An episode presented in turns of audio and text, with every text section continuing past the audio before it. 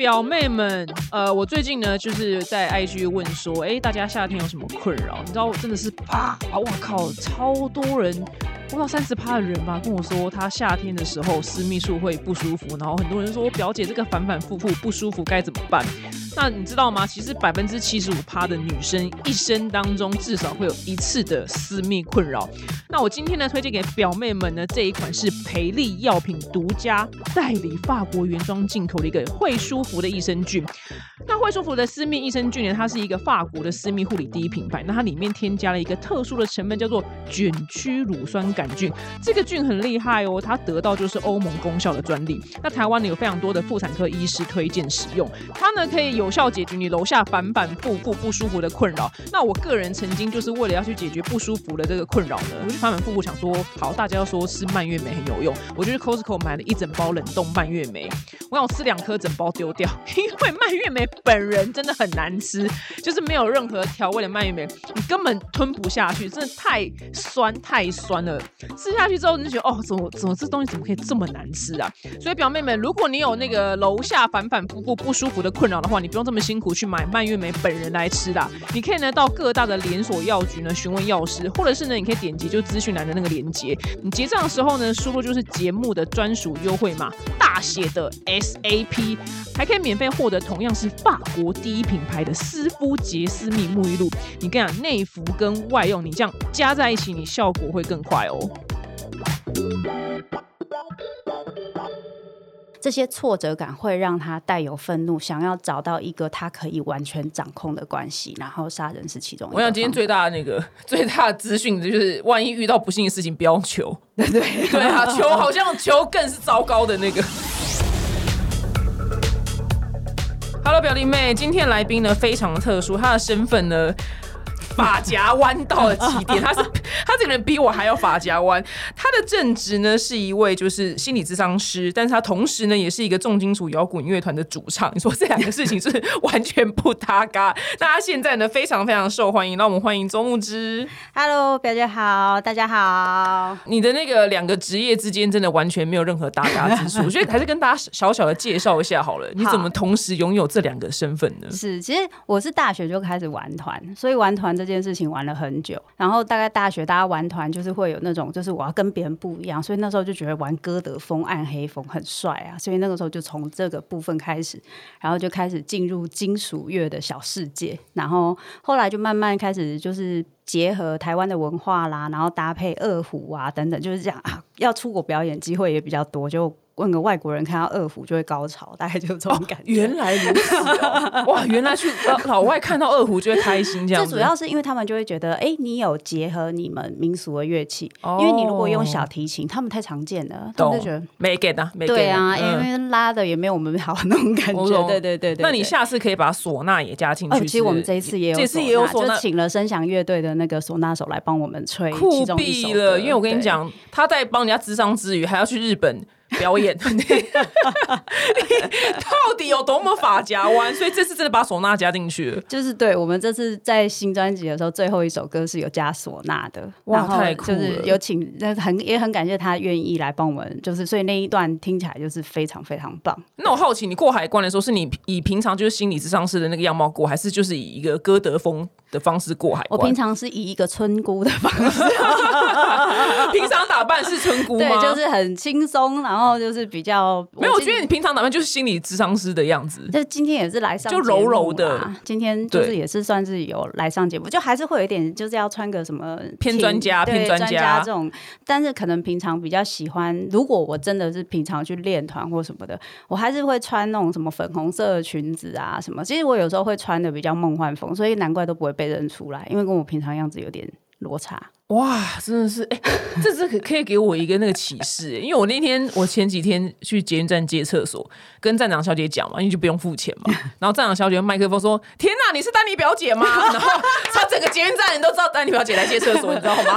那以后我知道，然后大家就堵在厕所。我要像你一样，我是不是要切换一下我穿衣服的风格？你可能你可能切换风格之后，大家就说：“哇，今天丹尼表姐穿这样，穿歌德风。”因为想说你不会被认出来，好像蛮开心的。但是我们还是要。好好了解一下你的正直的部分。是是，那因为我个人就是对于就是犯罪心理，我是呃，如果大家有在常听我的节目的话，就知道我一天到晚都在说我很重度观赏就是 YouTube 上面各种犯罪频道。是对，那因为犯罪频道就是一般他们讲案件是讲案件的故事，所以其实比较不会去知道他们就是那些变态们，他们背后到底发生什么样的细节，然后会造成他们今天这样的性格。嗯。然后或者说，我觉得听众们应该想要知道说，譬如说，如果我今天跟一个人认识或交往，是初期看到什么，我们以为没什么，但其实，哎，你这边分析起来，注意这个要注意了。嗯嗯，其实大家就会觉得说，因为我觉得大部分在讲那个犯罪就是案件的一些频道，或是我们在讲一些故事的时候，大家都是越猎奇、越特别，然后越喜欢看，因为就会觉得这些人跟我们是不一样的，这是一个让我们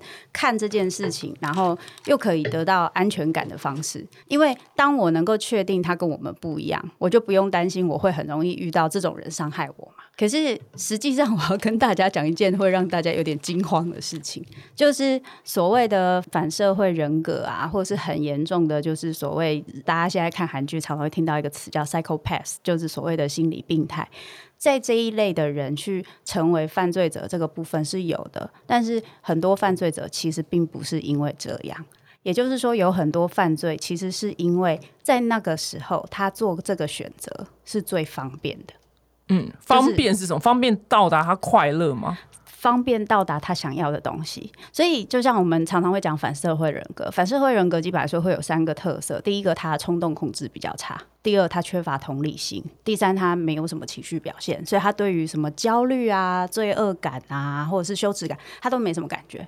然后，因为他自己也没什么感觉，他要同理别人，当然就困难嘛。所以你就可以理解这个逻辑其实是同一套的。然后他之所以会说是人格，就是他不是一个本身就是他是一个比较僵化、难以调整的东西。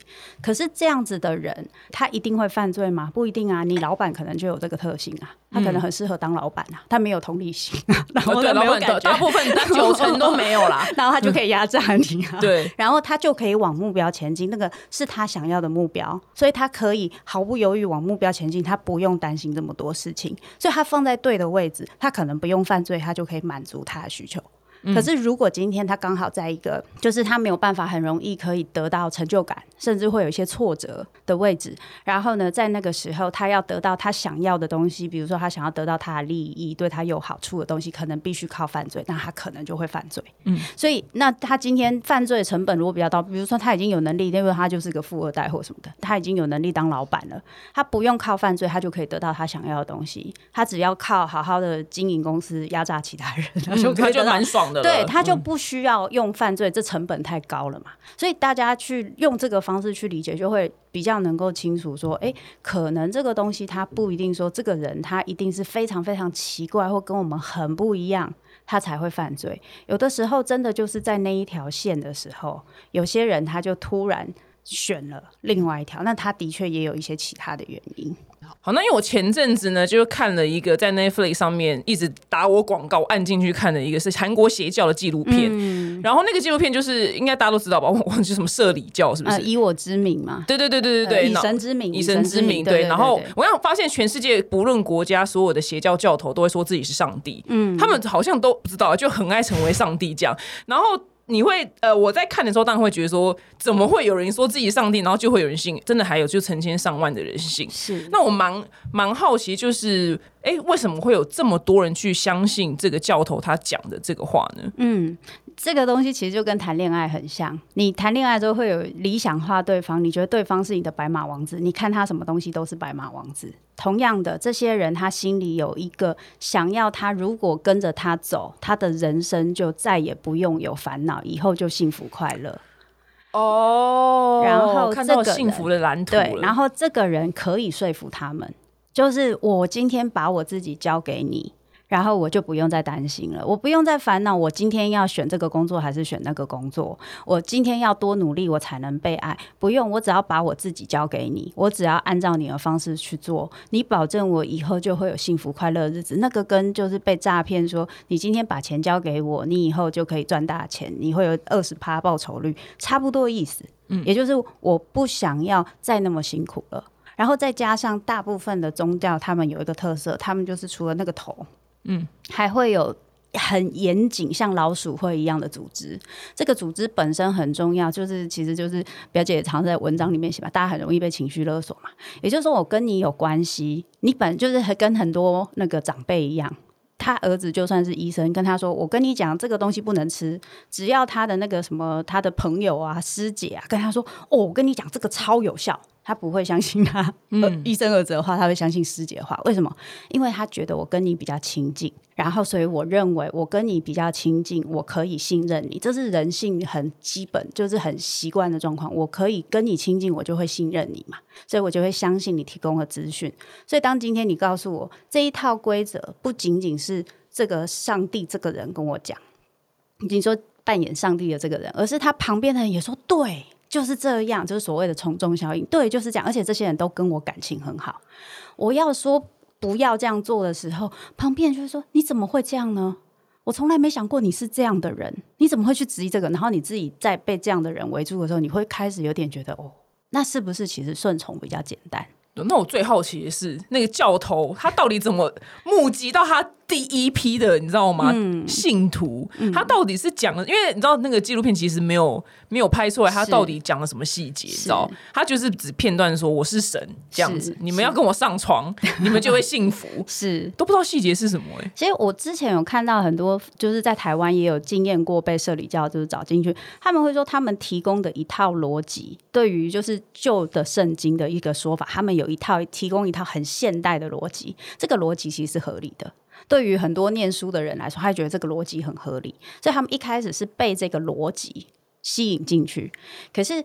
这个就是很好玩，就绝对的权利造成绝对的腐化。到后面他就会讲说：“我跟你讲，你只要跟我上床，你就可以被洗涤。”我们只从这个脉络去看，一定会觉得这到底是什么东西？对，因为前面都不没没拍出来。但是你如果一直一路上都这个人，你一直都觉得他很棒，就像我们看偶像一样，这个人我一直觉得他很棒。突然他有一两句话怪怪的，一两件事怪怪的，我会想要合理化这件，因为我认知会不协调，然后我会不舒服。要我马上丢掉这个偶像很难，因为我本来很喜欢他，所以我就会帮他合理化说啊，他可能是什么意思吧？说不定是真的吧？说不定他有拥有跟别人不一样的能力吧？这跟怎么一般女生遇到渣男好像是蛮类似的剧本呢？好像是差不多，你知道吗？对对对，他应该是很忙的，对，很忙，没有没有传讯息给我。对对对对对，因为我们还想要留着这个关系，因为这个关系不仅是他只是我的偶像，而是这个真的是牵涉到我们跟权威的关系。尤其是我觉得亚洲文化，其实像美国，他们有很多这种的，都是很传统的，就是很有些很封闭的社区，就是我们很需要权威去肯定我跟认同我，所以我要他肯定我跟认。同我的方式就是我必须要上缴我对他的忠诚。原来如此，那我只能说，那个教头他也是用错，他把那个能量用错，才华用错地方，他去。他卖保险，脱口秀，他卖他卖保险，他真的 太得了啊！真的真的，他有电视购物什么，电视购随便，我他卖什么都好，我要卖 Apple 第二，对他卖橘子都可以，我随便，真的真的真的真的，真的他，但偏偏我最想要知道的地方，纪录片都没拍出来，他们是怕我们看完之后，然后变成教徒吗？我在猜，可能就是这个纪录片它的整个聚焦的地方，其实的确聚焦在那些就是愿意出来说自己经验的那些人。那那些人，他们其实对他们要讲他之前到底是怎么相信，我觉得对他们是很有羞耻感的。所以他只能去讲我后来是怎么受伤的，因为这个东西也是比较能够被接受的。原来如此。对我讲我被相信，他就会说：“哎，你怎么可能会相信这种东西啊什么的？”可是对他们来说，他们自己可能也觉得好困惑。那时候好像就是被下蛊一样，我到底发生了什么事？我怎么会相信这个？所以我觉得在里面最懊恼、最痛苦的就是他们，就是他们就有点像谈恋爱一样。有些人就是他还在恋爱里面的时候，那时候就像鬼遮眼啊，旁边人跟他讲什么都听不懂啊，不然然后出来突然就决定分手。对呀，我那时候怎么还忍得下去？差不多，差不多这意思。对，那我那我那我们该怎么样做？平常我们什么样的练习，或者什么样的该注意的地方，然后避免自己或避免家人被这样的那个教给吸引呢？我觉得这件事情真的很重要。第一个，大家心里要有准备，每个人都有可能会。被这种东西吸引，然后没发现。因为有的时候不一定是你主动想去，可能是你身边的人想去。他跟你说：“哎、有一个东西我觉得很不错，你去听听看。”这个人你跟他关系也不错，所以相对的你也算相信他。于是你被他带过去，然后你也没有太多自己的习惯判断事情的的习惯的话，你可能就会中。可是我觉得在看这一类东西，你如果要想说，那我要判断，我要怎么判断呢？第一个，他告诉你只有他的东西是对的，全世界没有什么东西可以赢过他。这个东西他这么笃定，就是因为如果他带有那个怀疑感，你就会自己想，你会自己想，他就有可能被戳破。所以他告诉你，他一定是最对的，就是要你不要想。所以他要你不要想这件事情很重要。第二个，你会发现在一开始去上课的时候，前面可能还好，但后面他会常常会有那种，就是让你们很长时间都不能休息，不能好好吃饭，不能好好睡觉，然后必须一直，他是说经营在他们的什么宗教啊，或是经营在他们的课程里面，这就有危险。因为当你的就是花了很多时间，你没有办法好好吃饭休息，你的判断力会变低。所以这个时候，人家跟你讲什么，你会容易进去，就跟我们看广告一样。你看五十个小时的广告，这个东西就会进去你的脑袋里，因为你的大脑的判断力会变低。所以这个也是。然后第三个就是，他会告诉你，我们是最对的，你现在拥有的东西是不对的或错的。然后，并且要求你现在不能跟你身边的人。就是联络啦，或者是不能相信他们啦，或者不能把我们的这个状态知道跟别人讲啊之类的，有这一类的东西一定要注意。那个感觉就跟你遇到家暴，或是你遇到一些人，他告诉你说：“哦，我们现在关系，我们之间这个东西是秘密哦，不能跟别人讲哦。”这就绝对是有事。为什么？如果他是 OK 的事情，为什么不能跟别人讲？嗯，他应该可以吸引更多人。人啊！为什么他希望你不要跟家人讲这件事，不要相信家人跟你讲的话？这本身就是一个有问题的一个观念，才会是这样嘛？嗯，但是我刚刚你讲的那个，就是去合理化，如果他犯一点小错，你会去合理化他的行为。我觉得以我自身的例子，可能就是像 我就很爱玛丽亚凯莉，嗯，然后因为她是很伟大的歌手嘛，是然后后来你看到很多就是很大牌的新闻，我都觉得有什么关系？一定会这样、啊，我就觉得也还好吧，是啊他那么红哪有差啊？对，是啊，是啊，是对，啊我就很，我也我也连我都会有脑残的时候，但是我我的脑残好像用在一个对我无伤大雅的地方，是，是所以就还好这样子。没错。那我接下来问你一个问题，完全就是天外飞来一没关系，笔。你说对，因为呃，就是我我也有看太多，就是你知道我重度那个观看者，所以就我被被绑走那个细节啊，或者什么我都都大概都知道这样。嗯然后因为我曾经看过就是一个美剧，然后或是在《鬼灭之刃》里面，就是他们有一个同样剧情，就是。嗯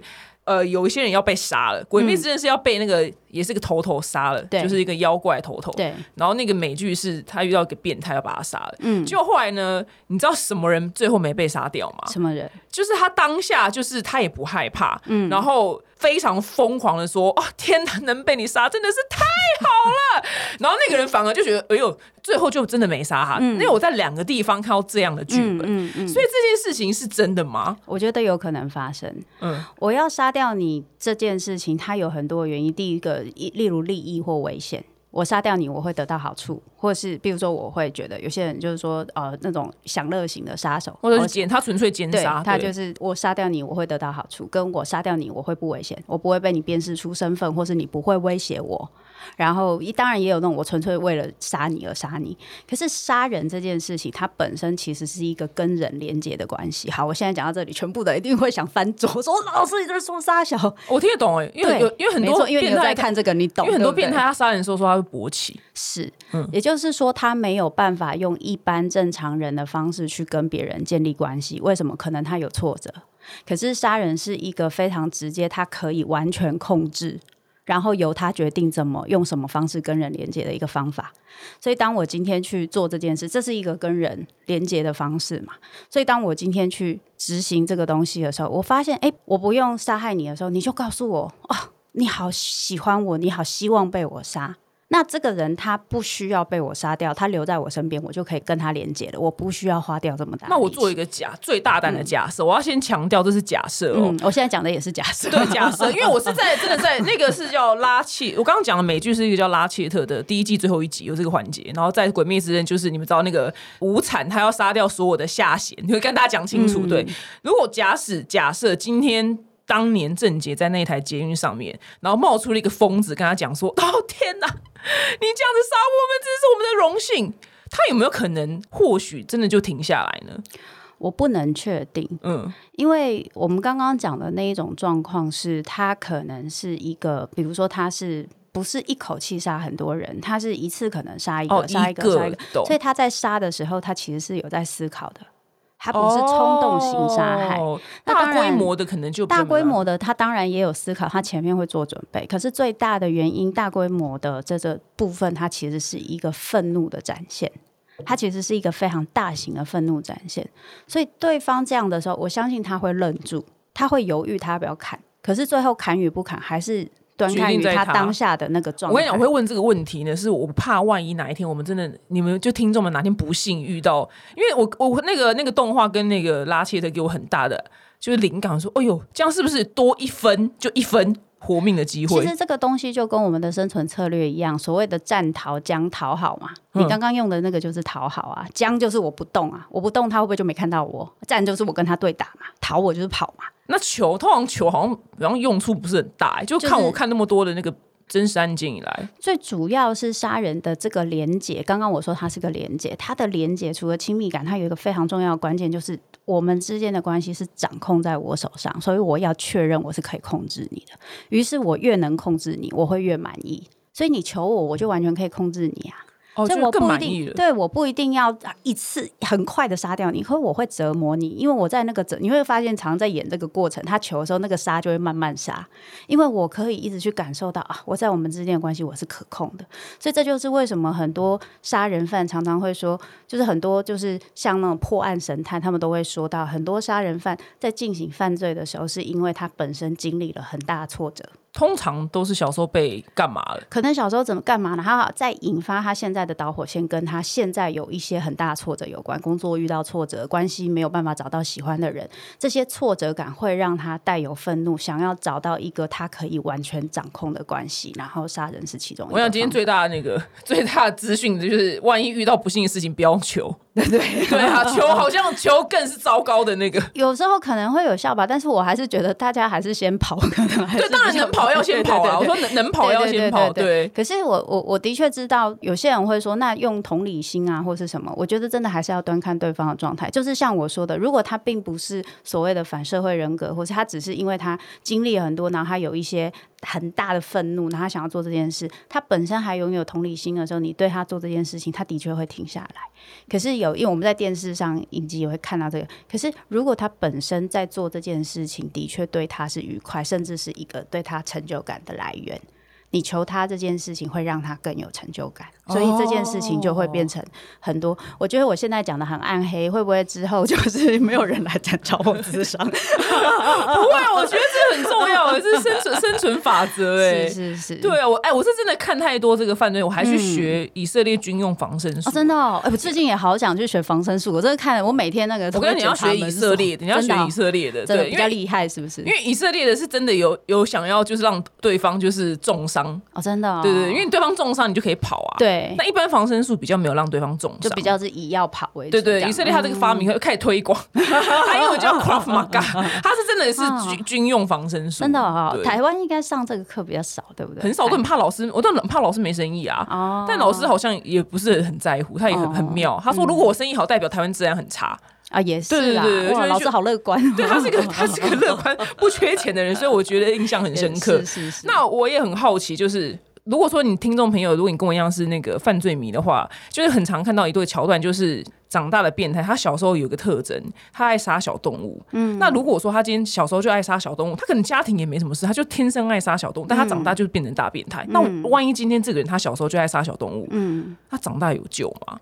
我觉得应该是这样讲哦。其实我我在看这个，就是因为之前有人说麦当劳三元素嘛，就是以后的容易成为就是杀人连环杀手的尿床啊、纵火啊，然后还有就是杀小动物。动物，对，可是后来有很多研究指出，这个杀小动物到底是因还是果，分不太出来。比如说，我看有一些杀手，他的确是他在小时候，因为比如他被揍、被打，然后他被霸凌，然后他有很多愤怒，于是他就去把他的气发在小动物身上。所以这个东西是他很爱杀小动物吗？不太算是，他没有办法杀起那些会欺负他的人，所以他就去欺负比他更弱的人。这个是我们在家暴循环会看到的，就是有很多为什么说家暴的人还有可能以后会家暴，不是说他就是被诅咒，而是那个我被完全控制，然后那个很无力的脆弱感，我会很害怕。于是在我后来长大之后，我想要克制这个脆弱感，最直接的方式就是让我变成一个很有力量的人，可以让别人害怕。其实男生特别爱做这些事情啊，你看很多小男生他很怕什么东西，比如说他很怕经过一个鬼屋，他觉得很可怕。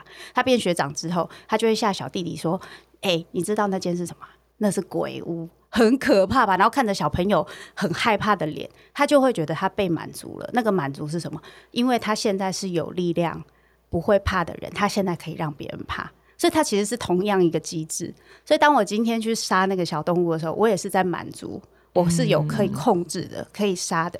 那可是还有一种状况，我之前看过一些连环杀手，他的童年有些爸爸。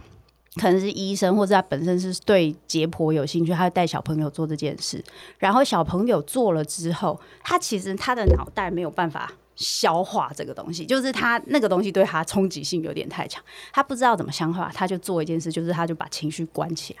他把情绪关起来的时候，这件事情就麻烦了，因为他一方面把情绪关起来，可是另外一方面，他跟爸爸，这是他跟爸爸少有的相处时光，所以是有一点点快乐的。可是这件事情对他很可怕，所以后来他要跟人相处，他如果又不知道怎么跟人相处，就把他很有可能。对他就会用这个方式，就是好像我把一个人、一个动物杀掉。解剖这个状态，可是他又是我很快乐的时光，因为他会勾起我那个跟爸爸相处少数亲密的的，记忆所。有的解剖医师，拜托你们不是可不可以在十八岁以前不要进行这个亲子活动？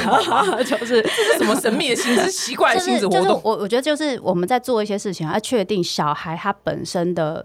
心智到底有没有准备好？可以，因为有些父亲他就会觉得说啊，小朋友就要勇敢，男生要勇敢啊，要早点去面对什么东西。可是有可能他心智还没有准备好，那个其实就是对他，我觉得他后来会用很奇怪跟扭曲的方式去处理这个部分。哇，真的很恐怖。我觉得心智就现在打打蟑螂就好了吧，就这种从这种生活小事开始就好了，不用结果这么哈扣吧？对对对那你刚刚讲到就是那个家暴这件事情，那因为之前呃蛮多就是我。职业以来，嗯职业网红这职业以来，很多人问说，譬如他遇到恐怖情人，到底如何安全下妆？哦，这个我想这个问题，我永远都没有办法回答。这真的好难，这个问题真的难。对，说它难的原因，是因为通常你要下妆的时候都是木已成舟，就是都是交往好一阵子对啊，，都是交往好一阵子。一开始他一定会有征兆，比如说这个人他都以你为主，看起来超体贴、超贴心，然后很多事情，然后很像霸道总裁，就是。这个你就穿我买给你的就好了，你就穿这个最好看，你就就是你会他会在生活上很多事情帮你下决定。可是对于我们在台湾这样的文化长大的女生，我觉得甚至有些别的国家文化可能都是这样，你会觉得哦，这种好像也是一个被照顾的方式。为什么？因为我们跟父母的互动就是这样，那个被决定跟被照顾的感觉很像，好像你可以不用决定，你也不用负一些责任。所以有时候你会觉得啊，我好像被照顾了，而且那个偶像剧也要负很大责任，真的真的。然后可是后来你就开始觉得越来越不对。他一开始他好好跟你讲，接下来你有时候你还是会自己下决定，他就会开始生气。做要求，情绪控管越来越差。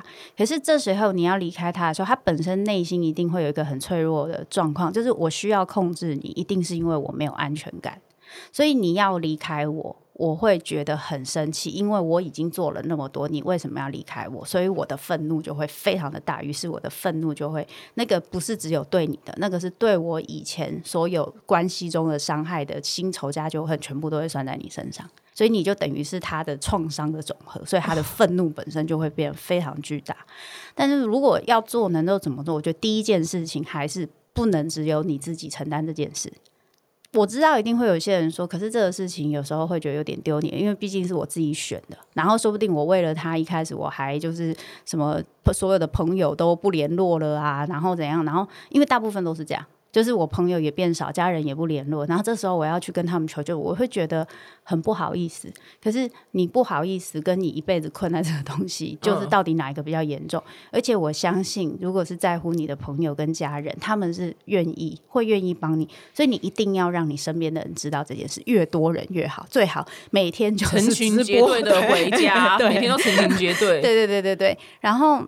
因为这一类的情人，他有一个状态，又是他在你面前跟在别人面前其实是会长得不太一样的。也就是说，在你感受到他觉得啊，他很他会一直跟着我，他怎么样？可是可能他的朋友、他的家人都会说不会啊，他其实很有礼貌啊。然后我看他每次他都会买东西来请那个他女朋友的同事吃啊，所以同事也都被收买了，就觉得他人很好。就是我觉得千万要努力的让你身边的人知道。这个就是他的一个一个状况，我们努力的让身边人去站在你这一边，这件事情是很重要的，因为你必须要把这个东西调开。那我之前讲了一些逻辑，我不知道到底有没有用。是，譬如说，你就故意大放屁啊，就是日日积月累，然后卡卡菜渣，然后或者是你有就是身上臭臭，就是做尽各种让男人倒胃口的事情，呃，或是女人啊，对，其实有机会，因为如果对方他是对你有一个就是算是迷恋。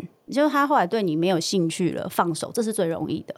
但的确，大部分的人他可能没有办法忍受，就是先可以先做卡菜渣大放屁，因为他可能在跟他相处的时候就非常害怕。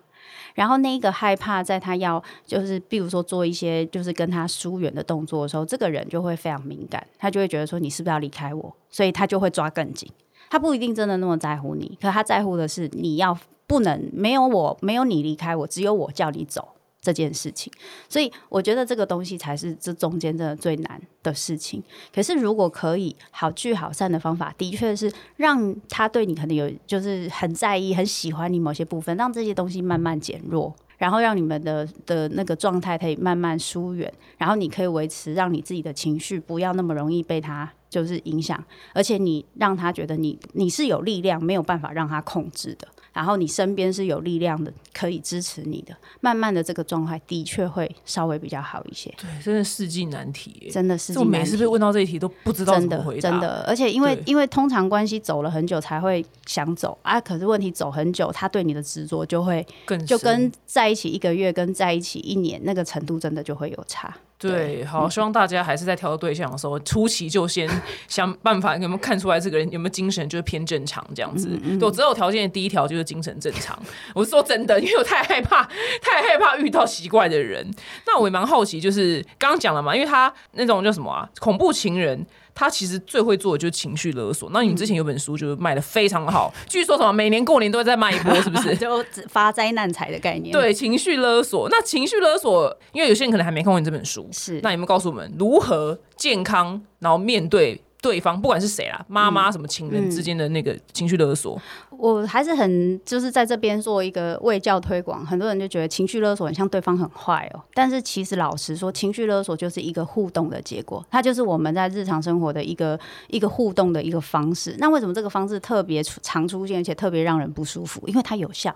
嗯，有效的意思是我们在看那个八点档，就说你要是这样，我就死给你看。然后，然后对方就会不要这样，就是这个逻辑其实会记在我们心里。我们的爸爸妈妈可能也这样做，阿公阿妈也这样做，所以大家就知道哦。所以我提需求的时候，如果对方拒绝我，我就一定要玩那么大。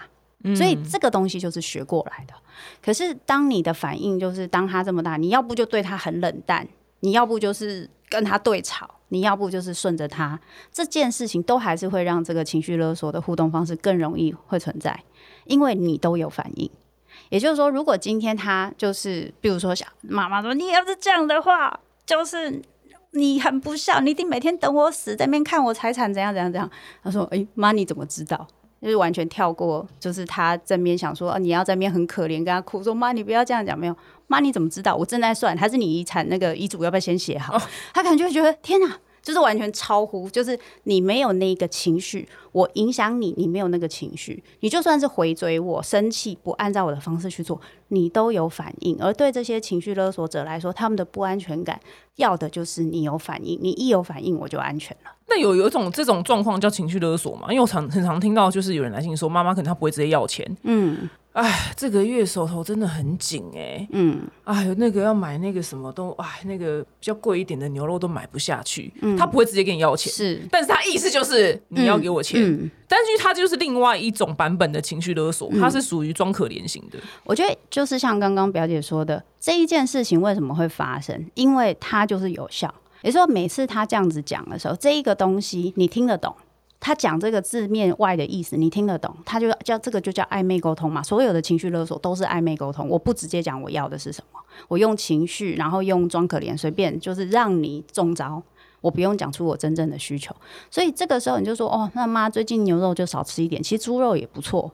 哎那就没效了嘛嘛。可是你去说你这样子就可能会说啊，我没有给，是不是很不孝顺？没，错，这个就是为什么情绪勒索是一个互动方式，也就是他讲这个对你永远都有效，你会有罪恶感，所以你会中招。如果你就是那种觉得妈，有时候生活真的也是蛮辛苦，我也是很久没吃牛肉了，所以猪肉也不错啊，吃吃素对身体也很好，对不对？我那天看大豆可以降血压呢，然后之类的。懂当你开始做这些事情，妈妈就发现，哎、我丢的球你不接了。然后我我这样做，你不是像我想象中的反应。然后对于丢这个球的人，你不是像我这样的反应，哎、我也会失落、哎，所以他就没效了。几次下来他没效，他就会开始考虑用其他方式跟你勒互动索。有可能他会在勒索，可是也有可能他会说：“哎，我最近就真的很想吃牛肉，你可不可以多多我一点，多一点钱？”哎，可是他直接讲，你就可以跟他讨论，你可以不可以，也可以告诉他你的困难嘛。所以有的时候他们在做这件事情，有些人如果说情绪勒索者很坏，我倒不觉得，我觉得就是有一些当然是很极端的，但是。中间值最多就是包含我们自己，有时候说不定都当过情绪勒索者。那个是因为我们有时候有一些需求，然后我们很希望被重视，可是直接讲出来，我们有偶像包袱，所以我们会用一些暗示的方式去把它说出来。可是如果对方他的反应就直接说你这个就是情绪勒索，这个会有一点缺点，就是当他变成一个骂人的话，并没有办法让这个沟通变好啊。可是如果你用的是不是他想要的方式去回应他，反而这个状态才有机会做一个缓解。所以我会比较推荐大家可以使用的这个，就是不要跟着他情绪一起转、一起动，听不懂他的言外之意，逼他一定要讲出真话，然后逼他丢下他的偶像包袱。我们不要暧昧沟通，这件事情就比较容易处理。哦，原来如此，所以这个听到人本身内心也要先先是一个空，对，不要一听到就马上要愧疚。先建设，对对对对，对因为那一个情绪勒索之所以会成功，最大的原因就是对方他有习惯性的罪恶感嘛，也就是我们有很多人已经被训练，就我跟你讲，不要讲人啊，我连狗跟我勒索，我都会罪恶。不是因为我们 跟狗跟我们家狗握手，都会给它吃零食嘛，对，所以有时候你不讲握手，它就自己里面空空气这样握，你知道吗？然后你就觉得，哦天哪，好可怜对，你不觉得很可爱吗？不觉得我给他，啊我不给他是，我是什么猪狗主人呐？所以哎就被勒索成所以代表。你的同理心、镜像神经元那个部分特别发达。完蛋完蛋，这样都容易被骗钱，你知道吗？就对，就对，就是应该说你比较容易，就是有同理心，看到这个部分。就有些人他就会说，嗯，握手握得好，多练习几次，下次几次下来就是巴夫洛夫的实验，你就会知道这样子是吃不到的。有些人他真的可以做到这样，我们全家都办不到。所以这这个的确也跟个性特质有关。原来如此。好，那木之心理师呢？最近还会推出就是全新一季的 podcast，来跟大家讲一下这个 podcast 里面有什么呢？好，就是这一季啊，因为我们我之前就是前面，哎，我前面到底几季啊？你算不出来三季？对对对，我前面有三季 podcast，就是中木之读灵魂脚本，然后之前都是每一季都会休息一段时间，然后这一次就是有机会跟静好听变成是一个一年的带状节目，所以就多了几个单元，就除了我会去分析一些电影啊或是动画的文本之外，然后还有就是我会呃有灵魂脚本，就是有一些读者啊或是有一些听众啊，他们会分享他的故事，然后我在空中给他们一些我的看见跟回馈。那另外一个部分就是有找一些就是好朋友一起，有一些名人来对谈，然后来聊聊他们的灵魂脚本，以及刚刚就是表姐跟我都非常非常喜欢，就这一次比较是以付费订阅，因为我的节目常常都是亲子共赏，我觉得一开始就 放那个，如果是免费订阅实在是太硬了，所以这个是付费订阅，然后是谈关于犯罪脚本的这个部分。那因为这个部分我自己非常常的喜欢。那我觉得我个人比较习惯，就是因为我对很多东西有兴趣，社会学、心理学，所以我会用比较多不同的角度，不仅仅是犯罪学的角度去讨论这些，就是这些人在里面发生了什么事情，他们做出了。这个决定，然后这个决定有可能我们不会做出这个决定，可是经验的那些痛苦，说不定我们都经验过。可是那个痛苦，我们经验之后，我们有一些不同的选择，我们怎么看见？然后我们是不是可以好好的安慰、疗愈自己，让自己可以有更多的选择？我觉得这是一个我很想跟大家分享的部分。了解哇，期待！如果你跟我一样是犯罪迷的话呢，就可以订阅订起来了。我有付费订阅 X 调查，你就知道我有多么的着迷犯罪。我懂，我懂，好烦哦！我也觉得很闷。我觉得他他真的很多集很好看，而且我我付费的，对，而且我就变得很 很。暗黑，呃，你不是说变很暗黑啊，就是比较会小心一点、谨慎一点，不是变暗黑，应该说。我会变得应该算正向吗？因为我觉得譬如是发生什么事情，觉得啊，算人没死就好，对对，就觉得哎，好蛮好的，好像没就哎没死没事啊，这样那蛮好的。就很多，我就把所有事情啊，没遇到变态，没杀没，而且小事而已。我之前是在因为有一些案件，不是都很多什么老公死了一定是老婆杀，老婆死了一定是老公杀，always the husband。然后我就想说，可不可以离婚就好，就总会介绍伴侣智商师给你。对呀，他们都是要那个保险金啊。对啊，对啊，有些是为了要一些钱啊，或者是那个争那个监护权的部分。看最大的那个灵感之一，就是千千万万不要把保险受益人填伴侣啊！这个真的是对，因为有一个 YouTuber，他是就犯罪，他就还说叹气说：“你们可不可以不要填伴侣？”他说：“我讲这类的案件已经讲到已经就永远都是你知道送分题都是都是老公，对啊。”好，今天非常谢谢木子医师来到我们节目，那希望大家听起来哦，拜拜，拜拜。